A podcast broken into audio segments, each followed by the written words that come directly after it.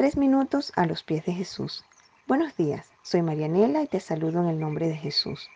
Empieza un nuevo año y algunos nos hacemos metas sobre cosas que queremos hacer mejor en este nuevo año, como por ejemplo perder peso, hacer más ejercicios, estar más tiempo con nuestros seres queridos, entre tantas otras metas. Algunos de nosotros tal vez pensamos que quisiéramos ser mejores cristianos en este nuevo año, pero ¿por dónde podemos empezar? La Biblia nos dice en Mateo 5, 13 al 16, la sal y la luz.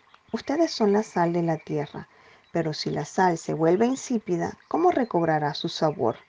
Ya no sirve para nada, sino para que la gente la deseche y la pisotee. Ustedes son la sal del mundo. Una ciudad en lo alto de una colina no puede esconderse, ni se enciende una lámpara para cubrirla con un cajón. Por el contrario, se pone en la repisa para que alumbre a todos los que están en la casa. Hagan brillar su luz delante de todos, para que ellos puedan ver las buenas obras de ustedes y alaben al Padre que está en el cielo. ¿Cómo pueden otros reconocer que somos cristianos? Pablo identifica las coordenadas para identificar a los cristianos a los que dirige su carta de Efesios como aquellos que tenían fe y que, amaban, y que se amaban unos a otros. Y esto lo leemos en Efesios 1:15.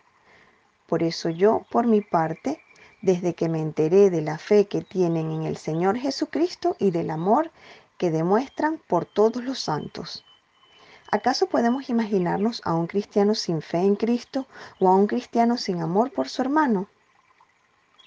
Cristo nos muestra cómo reconocer la iglesia local verdadera y el compromiso que cada uno de nosotros tiene en cumplir y obedecer que nos amemos los unos a los otros, como está escrito en Juan 13, 34 y 35. Un mandamiento nuevo os doy, que os améis unos a otros, como yo os he amado, que también os améis unos a otros. En esto conocerán todos que sois mis discípulos, si tuviereis amor unos con los otros. No caigamos en la trampa del enemigo de creer que somos el Espíritu Santo y que nos toca a nosotros redarguir en la conciencia de nuestro hermano y juzgarlo. Tampoco caigamos en la trampa de que cuando alguien nos señale nuestro pecado o punto débil, en lugar de alejarnos del pecado o de trabajar en nuestro punto débil, decidamos alejarnos de nuestro hermano, de nuestra iglesia y finalmente hasta de alejarnos de Dios. ¿Qué piensas tú de esto? Nos gustaría escuchar tu testimonio u opinión. Nos puedes visitar en iglesialatina.com. Que tengas un día muy bendecido.